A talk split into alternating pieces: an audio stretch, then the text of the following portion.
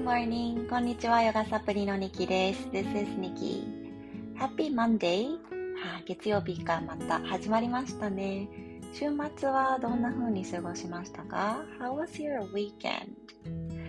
え、今これは娘を送り出して朝収録をしています。だんだんとこの朝ね、明るくなるのが遅くなってきて、5時半に目覚めてまだ暗いとやっぱりちょっと起きにくくなってきています。I am waking up in the morning around 5:30 every day to prepare for my daughter's lunch. えー、ランチね、お弁当作ってるんですけれども、うん、台所に朝立つ時間っていうのは、まあ、嫌いじゃないんですけれどもね、うん、お弁当のネタがちょっと最近なくなってきたので、また教えてくださったら嬉しいです。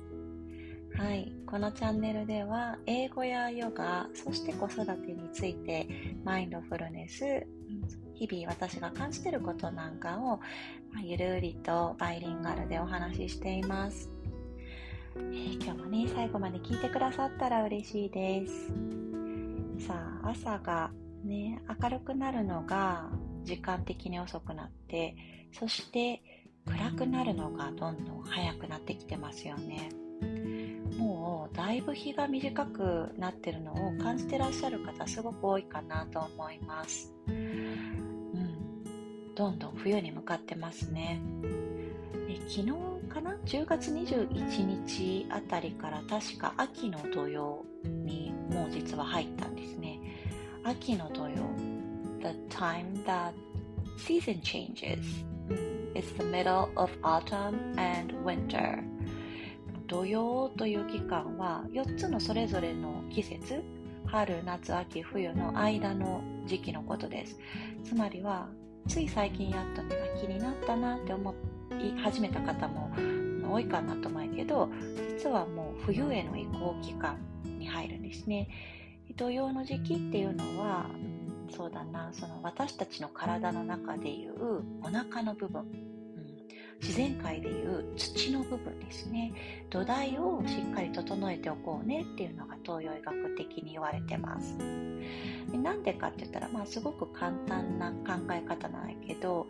畑とかもねシーズンとシーズン季節の間にこの土をもう一度丁寧に整えてでそしてまた次の作物を植えたりとかからこのお腹私たちの体の中心にあるお腹の部分をしっかりといたわっといてあげる。つまりは食べ過ぎない冷たいものを入れて冷やしすぎない。で、ね、脂っこいものとか甘すぎるものとかを控える。まあ、本当にシンプルなんですけどこの辺りを気をつけて過ごしたらいいよっていうふうに言われています。So I'm talking today about how to um, prepare for the winter season, or actually any season that um, it's in the middle of a season. We call this term doyo in Toyo Igaku Shiso, the Eastern medicine. Um, and in order to prepare for the next season, we want to take care of our stomach, the digestive system. Um, the simple way is to not overeat. Overeat. これは食べ過ぎない。And don't eat too much of those sweetness and um, the oily stuff. Oily stuff. 脂っこいもの。stuff ってすごくね、便利な英語の単語なんですね。なんとかに stuff。形容詞に stuff ってつけたら、なんとかなもの。脂っこいもの。かね冷たいものも cold stuff っていう風に、えー、口語ではね喋る言葉ではかなり頻繁に使うことができます。であとなんだっけ食べ過ぎない冷たいものか冷たいものと脂っこいもの食べ過ぎない。この辺りを気をつけながらあと2週間後にはもう立冬って言って冬が経つ。冬の始まりに入っていきます。今日はちょっと東洋医学的なところの季節の変わり目についてお話ししてるんですが、えー、合わせて昨日の夜 BEY のコミュニティで、えー、インヨガをお伝えしたんですね。I introduced in yoga to the BEY community yesterday.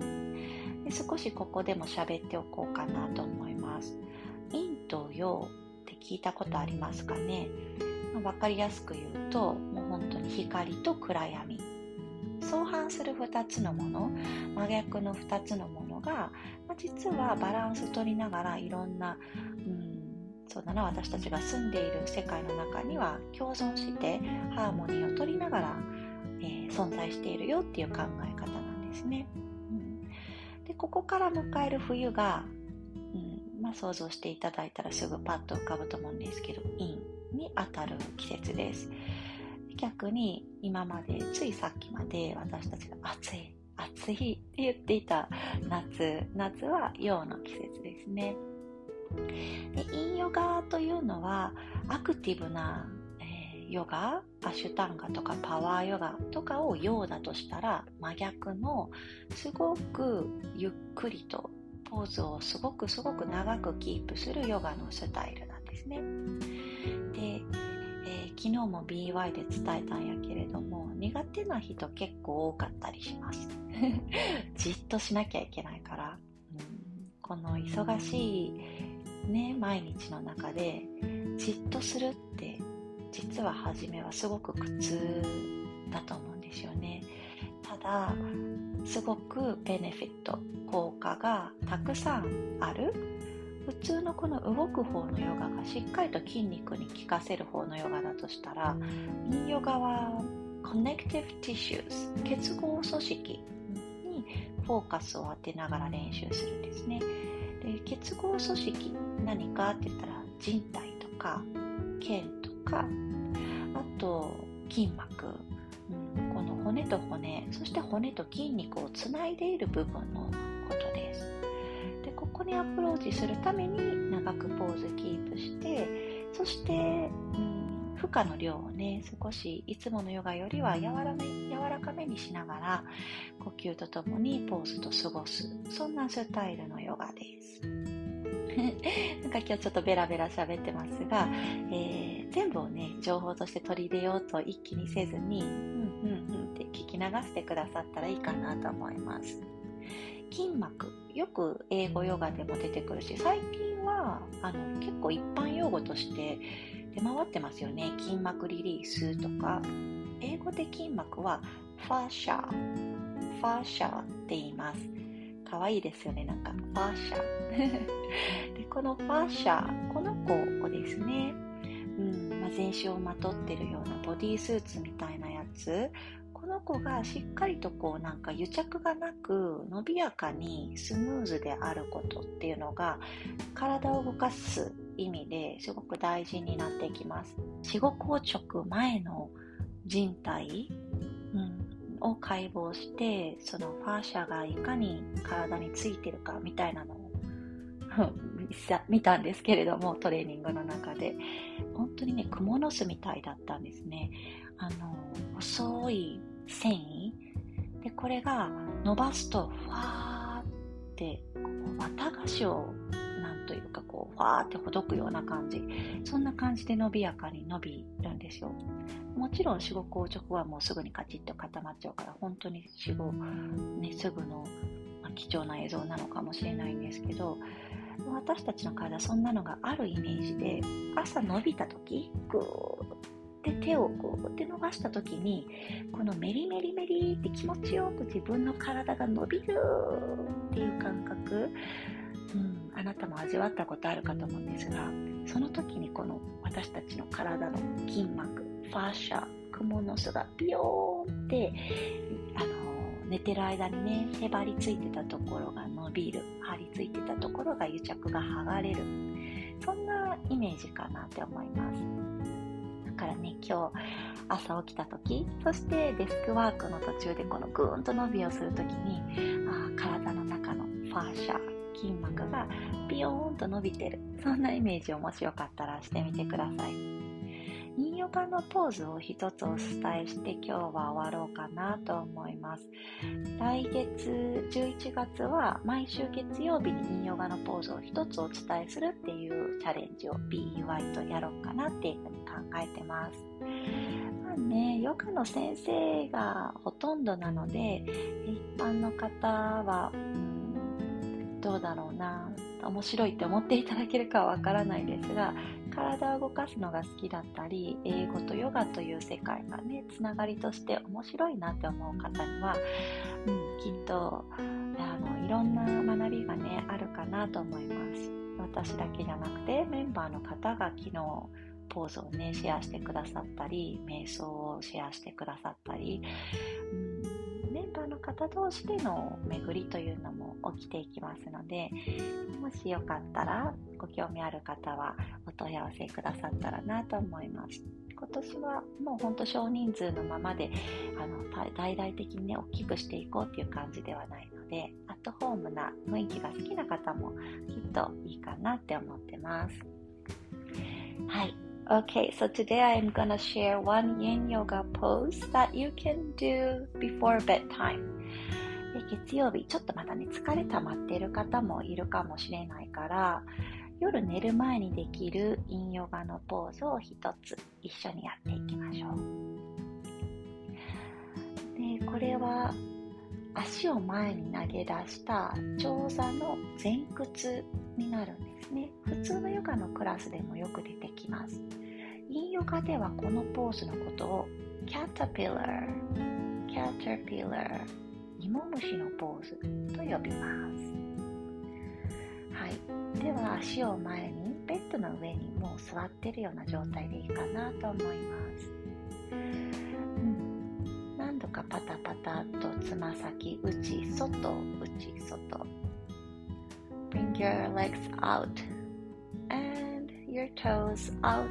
and out in a couple of times, massaging the back of your legs. で太ももの上に枕を置いていただいてもいいですし、そのまま何もなしでもいいです。寒いから足の上にブランケットや掛け布団をかけるというのもいいかもしれないですね。ヨガはポーズを3分から5分ぐらいキープします。でそのキープしてる時間はなるべく動かないというのも原則の一つになるので動かないでいられるところを丁寧にまず探るというのがポイントです。In yoga, we um, hold the pose for a quite a while, about 3 to 5 minutes. So it's really important that we take the time first to bring yourself into the posture that you can stay. はい。ではね、ゆっくりとまず右手持ち上げて、ちょっとサイドベンドしときましょうか。Right arm up and side bend over to your left. Okay, calm down and left arm up, side bend over to your right. 左手持ち上げたら右に側屈。体の裏側を伸ばす芋虫キャタピラーのポーズ。両方の手ふんわりと持ち上げたらゆっくりとご自身の上半身脱力させて足の上に覆いかぶせていきます膝裏はピーンと張らなくても大丈夫です。3分から5分いられるところ。つまりは強度が1から10だとしたらだいたい4から5ぐらいを目指してご自身の体を調整していきます。Adjusting so that you are if the strength is um, on a scale 1 to 10 about 4 to 5頭の後ろを柔らかくリリースしたいので頭の重みを脱力させ首の後ろ長くします Release the weight of your head so that you give a nice rest to the back of your neck 手のひらは下向きでも上向きでも OK Your palms facing up or down, it's up to you Stay for 3 to 5 minutes. 今日は私このままね録音切りますがあなたは3分から5分ぐらい気持ちよくこのポーズの中で体の裏側全体が伸びていくのを感じてください。冬と秋そしてこのまあ土曜の季節もですねとってもおすすめな体の裏側私たちの水分の調整をしてくれている腎の経絡ですね。このポーズで柔らかく柔らかくストレッチが入っていきます。We are approaching the kidney meridian line in this pose. Kidney, 腎、腎臓の腎ですね。This is the meridian line that approaches to our water function, digestive system, and also um, balancing out our yin 水つまりは水分に当たってそしてイン陰の要素がある経絡のラインになります Enjoy the pose See you tomorrow